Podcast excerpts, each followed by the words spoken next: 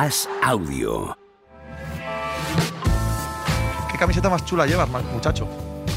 Sí, es la de la Eurocopa del año 2000, cuando Francia ganó a Italia con el gol de oro, creo que fue el último gol de oro sí. de, un, de, un, de, un, bueno, de un torneo de selecciones seguro, el de Trecegueta Italia. Yo es que creo que se quitó para todo. No, no sé si se aplica el gol de oro en algún torneo del mundo. Que no, no. Yo creo que no. Se utilizó eso entre el 98, 96 y el 2000 y poco más. Camisetas de Francia. A mí me molaban mucho las del 82 y las del 84. Me parecían increíbles, guapísimas. Más es que estaba pensando en lo mismo. O sea, mira dónde nos vamos. Ya, tío, pero es que molaba mogollón aquella camiseta que llevaba Platini. Y en el 86. el, cuadrado mágico, ¿no? Sí, totalmente, tío, totalmente. Andrés, ya hay una pregunta que dice Andrés, ¿cómo va el Reims? Toma. Bueno, eh, creo que le contamos aquí, ¿no? La historia del, entrenador, que, es, bueno, 30 años, que le falta un título, que paga de multa 25.000 euros. Y el otro día, antes del partido ante el Marsella, que llevaba 19 partidos seguidos sin perder, él dijo que no le, no le gustaba que le llamaran el, chico fútbol manager, porque es el fútbol manager el que le, hace eh, convertirse en entrenador y dejar el fútbol como futbolista y justo perdió, perdió 1-2. Entonces la comunidad del fútbol manager, que es muy grande, pues se cebó con él por esa frase y justamente perdió otro día ante el Marsella, rompiendo una racha de 19 partidos sin perder, que es una locura. Dos temas, Andrés, eh, principales. No sé por cuál quieres empezar. El jaleo que hay montado en la selección debido a la capitanía de Mbappé, que según el equipo ha enfadado tantísimo a Griezmann como para eh, bueno, plantearse dejar la selección, cosa que parece que, que, es una exageración, pero bueno, a saber. Y dos, el jaleo perpetuo que es el Paris Saint Germain, ¿no? Con lo que vimos en el último partido, antes del parón de selecciones, Messi enfilando el túnel de vestuarios y siendo silbado por su afición, Mbappé quedándose prácticamente como la única bandera del equipo, etcétera. Bueno, si quieres empezamos por la de Francia. Que, vale. Que hay, bueno, hay más problemas porque ahora eh, ha empezado, bueno, ahora el Ramadán, y la selección francesa no quiere que los jugadores con creencia musulmana de la selección hagan el ramadán en esta concentración. Entonces se ha formado también un pequeño lío ahí con el tema de, si tienen que desayunar o no. Pero sí, la capitanía de Mbappé, que bueno, justo ahora va a hablar en, breve como su primera comparecencia pública como, como capitán. Didier Cham decidió el, el lunes, le comunicó que iba a ser el capitán de la selección francesa. Eh, todos pensábamos, o, la tendencia era que, que, Griezmann podía ser el sucesor de, tanto de Hugo Lloris como de Barán. Ambos se han retirado internacionalmente porque en el último partido antes del Mundial, en el que ambos faltaron, fue Griezmann el que llevó el brazalete, pero decide que Mbappé sea el capitán. Griezmann, bueno, esa noticia se la toma mal, eh, bastante decepcionado el jugador del Atlético de Madrid. Eh, decía el equipo incluso que se había planteado dejar la selección francesa porque él se veía como capitán de la Eurocopa en 2024 y era casi un, resquemor para él, porque en Francia de pequeño le, echaron del fútbol francés o no le cogieron los equipos porque era muy bajito y luego había ido poco a poco formándose un camino en la selección francesa eh, a tal punto de convertirse en el máximo asistente histórico. Entonces, bueno, al final ayer hubo una reunión entre Mbappé y Griezmann, ambos se llevan muy bien. Griezmann está ahora centrado en los partidos clasificatorios para la Eurocopa, pero es verdad que, se, le ha sentado muy mal que Deschamps no le designe como capitán no, había escuchado esto del Ramadán, me llama la atención. Yo, Mucho lo, que pienso es que eso no se puede hacer. Porque en deporte, además, ya conocemos de hace muchos años que en general esto estaba muy, muy asumido. Claro. ¿Pero por qué lo hacen? ¿Por un criterio deportivo de que les afecta? Es que no entiendo cómo se meten en semejante lío en 2023, encima en un país como Francia, que hay tanta, tanta población musulmana. Bueno, en Francia se han generado, se han generado bueno, problemas muy grandes porque hace, incluso el entrenador del PSG, Galtier, eh, que estaba en el Niza el año pasado, eh, cuando salió del PSG, el presidente del Niza públicamente dijo que Galtier obligaba a desayunar a los jugadores musulmanes eh, en periodo de Ramadán, porque decía que luego eso podía influir en su rendimiento. Y también hay entrenadores en Francia que han sido criticados por esto, por, porque han salido noticias que, que prácticamente les obligan, cuando están desayunando o cuando están comiendo, a que hagan el, ayuno normal. Entonces también es un una problemática que hay en el, fútbol francés. Hostia, pero parece, parece intolerable, ¿no?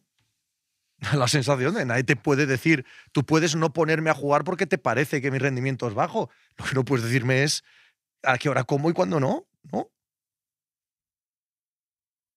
Sí, sí, no, son temas bastante extraños, pero, pero bueno, esto del, ahora de la selección francesa siempre ha sido un problema, ¿no? Lo del tema de los jugadores musulmanes que tienen sus, sus creencias y su, modus operandi, eh, vivendi, perdón, y, pero bueno, vamos a ver en qué queda, pero de verdad que no hay muchos musulmanes en esta concentración de la selección porque tanto Pogba como Kanté, que eran los, bueno, los más feligreses, ¿no? Eh, de, ser musulmanes no están por lesión. Sobre lo que nos decías de Mbappé, de Griezmann, de la capitanía, ¿tiene algo que ver todo esto con, eh, con gestión económica, con gestión del marketing? Todos eh, recordamos que antes del Mundial, Mbappé, por cuestiones de patrocinios, decidió no hacer algunos anuncios, estar con algunos de los patrocinadores de la selección. ¿Tiene que ver esto con estrechar lazos con, con Mbappé? Porque tampoco parece que tenga mucho sentido a la hora de eh, llevar bien dirigido el vestuario, ¿no? Bueno, yo creo que, por supuesto que Mbappé ahora mismo, tú vas por la calle y el público francés le adora, o sea, el país le adora. No a, Griezmann, le adoran, pero no el, niño ahora que, tiene 5 o 6 años, si va a una tienda de la selección francesa, pues salvo que sea un fan incondicional de Griezmann, prefiere a Mbappé. Primero eso, después Mbappé también ha hecho, ha hecho actos en los últimos años que han reforzado su, posición en la selección. Por ejemplo, plantarle cara al, al expresidente Noel Legraet con el tema de los derechos de imagen. Luchó por todos los compañeros para que se regulara eh, los derechos de imagen porque él no consideraba que él no tenía que, él no, que tenía que estar obligado a participar en actos publicitarios, por ejemplo, con marcas como KFC o Coca-Cola, que promueven la, comida basura.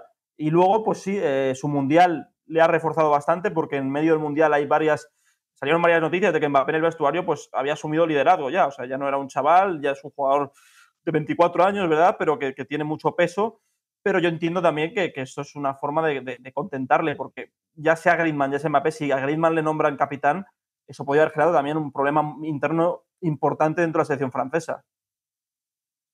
Es que hay un comentario que dice que ahora Mbappé, para que todo el mundo se arrodille a su paso, pues ¿qué va a hacer? Pues, Tener todo el poder pues, del mundo. Pues ser buenísimo. No, es que no hay... Y ejercer el poder que le da ser buenísimo, ¿no? Como hemos visto con tantísimos jugadores en tantos deportes. Eres el mejor. Bueno, es que el PSG... ¿Sí? En el PSG es capitán, el segundo capitán. bueno, ahora no está Marquinhos, es el capitán Marquinhos, pero cuando, como está lesionado, el que lleva el brazalete es, Mbappé porque fue una de las promesas que le hicieron. Cuando renovó, le dijeron, vamos a dar mucho peso. Bueno, obviamente todos sabemos que hay muchos, que se han dado muchas cosas en los últimos en el último año que está influido por Mbappé, pero le dieron la segunda capitanía del equipo. Uniendo eso con la situación del PSG, ¿qué nos cuentas del jaleo que hay montado allí? Bueno, vamos a esperar porque no, creo que, decidan nada ahora los cataríes. Eh, no sé por dónde va a ir el proyecto el año que viene, porque es el mismo naufragio que hace un año en el, en Bernabéu. Ha sido una temporada idéntica, está eliminado de Copa, está eliminado de, la Champions. La Liga Francesa, bueno, tiene siete puntos respecto al Marsella. Yo creo que no se le van a ir esos siete puntos, pero otro día perdió ante el Ren dando una imagen caótica y, yo no sé qué va a pasar. Eh, el entrenador no sé si va a seguir porque es Galtier y a Galtier han criticado su gestión del vestuario, la falta de intensidad de los entrenamientos, que hay muchas lesiones influidas por eso. Y Luis Campos, vamos a ver también. La verdad que Luis Campos es, el ojito derecho de Mbappé. Yo creo que si echan a Luis Campos puede tener eso consecuencias en, en Mbappé. Y los jugadores, pues faltan muchas incógnitas por resolver. ¿Qué va a pasar con Ramos? Si van a renovar al español. Messi está ahora más fuera que dentro, cuando parecía en diciembre que iba a seguir un año. Neymar, por mucho que el PSG quiera echarle, Neymar, lo hemos comentado en algún programa, renovó automáticamente hasta 2027 y es imposible por situación contractual que un equipo ahora mismo de Europa, bueno, posiblemente el Newcastle, pero no creo que hagan esa locura, pueda asumir su importante ficha salarial. Y luego Mbappé es el que el club bueno, va filtrando que, que, quieren hacer un equipo en torno a él, pero claro, el año pasado era lo mismo. Entonces se están repitiendo errores. Eh, a Mbappé le queda un, un año de contrato, puede ampliarlo unilateralmente hasta 2025, pero le queda un año de contrato, así que este verano va a ser todavía más decisivo eh, o más decisiva la, acción de los dirigentes. Si, tiene un. ahora mismo está más fuera que dentro Messi, ¿y eso a dónde le acerca? O sea, ¿dónde, eh, jugará Messi si no juegas en el Paris Saint Germain? ¿Dónde crees? Yo creo que se habla de, a ver, se habla mucho de la MLS, ¿no? Que podrían hacerle, bueno, darle una franquicia. Eh, él tiene una casa en Florida.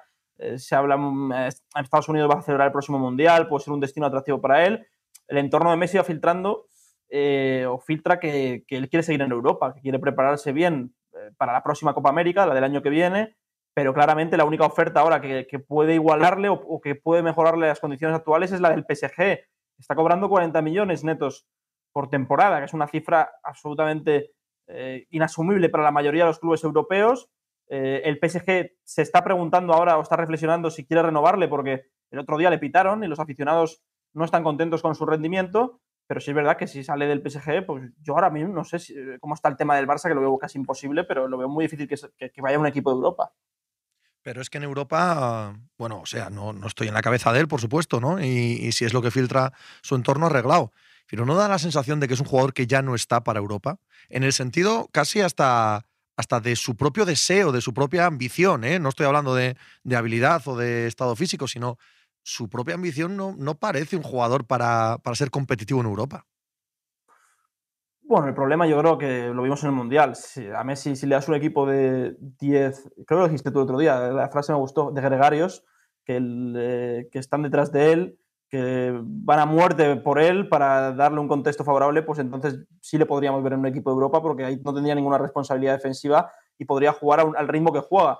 Lo vimos en el Mundial. En el PSG no, no, van a. Bueno, es un equipo que tiene eh, disfuncional, que, no tiene cohesión, que los jugadores. Eh, bueno, la orientación del proyecto era para jugar para Mbappé y no para Messi. Ahí ya se ve que, es muy difícil que, en un campo como el otro día, ante el Bayern, que hubo tres, cuatro carreras, que el Messi de 2012 pues prácticamente destroza a sus rivales y el otro día no podía. Entonces yo creo que, ya para, para darle a Messi un proyecto para ganar la Champions League lo veo muy difícil porque no está, no está el nivel requerido, pero sí es verdad que si le rodeas bien, que parecía que el PSG se podía hacer, eh, sí le vería en Europa otro año más, intentando competir por la Champions. Yo a mí me cuesta, me cuesta mucho verlo. En concreto lo del Barcelona me parece absolutamente imposible desde todos los puntos de vista. Todos, no solo el económico, sino también el económico, donde está el, Barça ahora y aparte una vez que ya has pasado una vez porque se vaya vas a ponerte otra vez en si es es muy, muy difícil de creer. Preguntan Benzema al Lyon, esto no es Benzema sigue en el Madrid seguro, ¿no? sí, bueno, no, sé si tiene... Sí, pero a priori parece que, va a seguir seguro, ¿no? Sí sí, sí, bueno, el otro día dijo el presidente en, en, RNC que iban a intentar ficharle, pero claramente yo creo que eso fue una declaración de, cara a la galería. A Benzema le preguntaron cuando ganó el Balón de Oro si, si tenía pensado volver al Lyon y él dijo que se quería retirar o se iba a retirar en el, en el Real Madrid yo veo imposible que vuelva al Lyon ahora mismo. Además, es un equipo que no le da ninguna aspiración deportiva porque el Lyon está fatal, con, además con nuevos propietarios y no creo que sea un. Bueno, quizá de retiro con 38 39 años, posiblemente, pero lo veo imposible ahora mismo. Eh, la continuidad de Deschamps en la selección, el hecho de que se le renovase eh, antes del Mundial o después del Mundial cuando se especulaba con Zidane, todo el escándalo que ha pasado en la Federación Francesa, ¿afecta a este inicio de clasificación para la Eurocopa? Es decir, quien más, quien menos en Europa o tiene un nuevo entrenador o tiene nuevos jugadores o hay una especie de mm, renacimiento de casi cualquier selección ¿no? Eh, de cara a esta Eurocopa del 2024. No en Francia, no en Francia al menos desde el punto de vista de que sigue Deschamps. Sí, a ver, el problema de, esto es que el, el expresidente Legrait le renueva cuatro años y su, su contrato acababa en 2024. O sea que si había elecciones, el presidente que llegara se iba a comer el, a Didier Deschamps. Él le hizo esa renovación casi de forma unilateral. Es verdad que luego lo llevó al Consejo, el Consejo la aprobó, pero esos cuatro años, lo, eh, bueno, tres, perdón, son tres, tres hasta 2026, eh, es una decisión del presidente. Yo creo que va a depender mucho de, la Eurocopa. Si en la Eurocopa no, no gana, que yo creo que Champ eh, se da cuenta en el Mundial, creo que cuando llega a semifinales es cuando cambia, de, él quería, iba a salir, pero se da cuenta que tiene una generación de futbolistas increíble y, ¿por qué no? intentar ganar la Eurocopa de 2024, que es el título que le falta, llegó a la final en 2016, pero esto indudablemente puede afectar. Va a ser muy decisiva la gestión del vestuario, aunque es verdad que Deschamps en los últimos años, aunque lo de Benzema ya se ha salido mal, eh, si por algo ha destacado ha sido por eso, por saber gestionar el vestuario, que es lo más importante casi en, en el contexto de selecciones. Luego es verdad que también los equipos se renuevan más o tienen más, pues lo que pasa con España, cuanto más te has pegado el golpe, es que Francia pierde la final en los penaltis, entonces está, claro, está claro. Está casi en la foto finish. Nos preguntan, Andrés, que por qué está empeñado de Sams en poner a Camavinga de lateral izquierdo cuando ya se ha puesto por mm. delante Chouameni en el Real Madrid. Es raro, es raro porque. Habría que preguntárselo a De Sams, ¿no? Más que a Andrés. Él dice. bueno, pero De Sams lo, lo tenemos aquí, deja que diga algo Andrés. Él lo dijo el otro día que le preguntaron y comentó que bueno que puede jugar en el medio, claro, pero esa polivalencia le gusta y que ahora mismo le da a él más seguridad que juegue lateral izquierdo, aunque es verdad que Francia va a sobrar de lateral izquierdo. No está Ferland Mendy, no está Lucas Diñe, pero es verdad que Lucas Hernández está eh, lesionado hasta final de temporada. Pero bueno, le gustó el rol que tuvo en el Mundial. En la final, cuando sale, iba perdiendo Francia 3-1. Se puso 3-3. Eh, creo que es un jugador que cuando ha, que cuando ha sido utilizado de, de lateral izquierdo se le han visto carencias defensivas, pero ofensivamente hablando aporta mucho, tanto de, en salida de balón como, como en campo rival, y, él considera que puede ser un suplente de lujo de, Teo Hernández, porque no va a jugar mañana titular en el centro del campo. No, es verdad, es una verdad como un templo que no lo ha hecho mal, lo que pasa es que da la sensación de que empequeñeces a Camavinga, ¿no? Tirándolo al lateral izquierdo. Y es verdad que en los últimos partidos ya se ha hecho con, con el puesto de titular de medio centro en el Real Madrid que no es una broma, ¿eh? Totalmente. Creo que, cuando no estuvo Mendy y le puso a Camavinga de lateral izquierdo, rindió bien. O sea, hizo buenos partidos. Recuerdo uno de Copa contra el Atlético de Madrid, eh, que se lesiona Mendy y para mí hace una actuación brillante. ¿Verdad? Que, por supuesto, Camavinga donde tiene que jugar es en el medio. Es donde más potencial atesora, en eso no hay duda.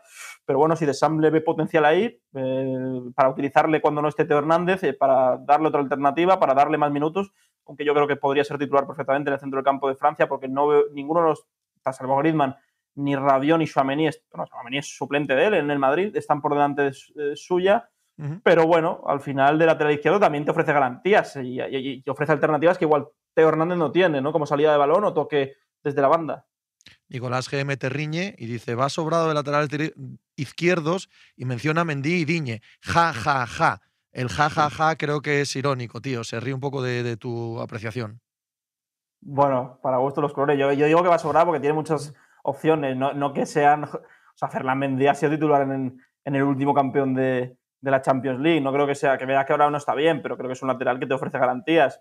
Lucas Diñé, cuando ha ido, con Francia, ha rendido bien. O sea, no, obviamente aquí le, analizamos por su paso por el Barça, que fue casi estar en el ostracismo, pero en la, Premier League siempre ha estado a un nivel alto.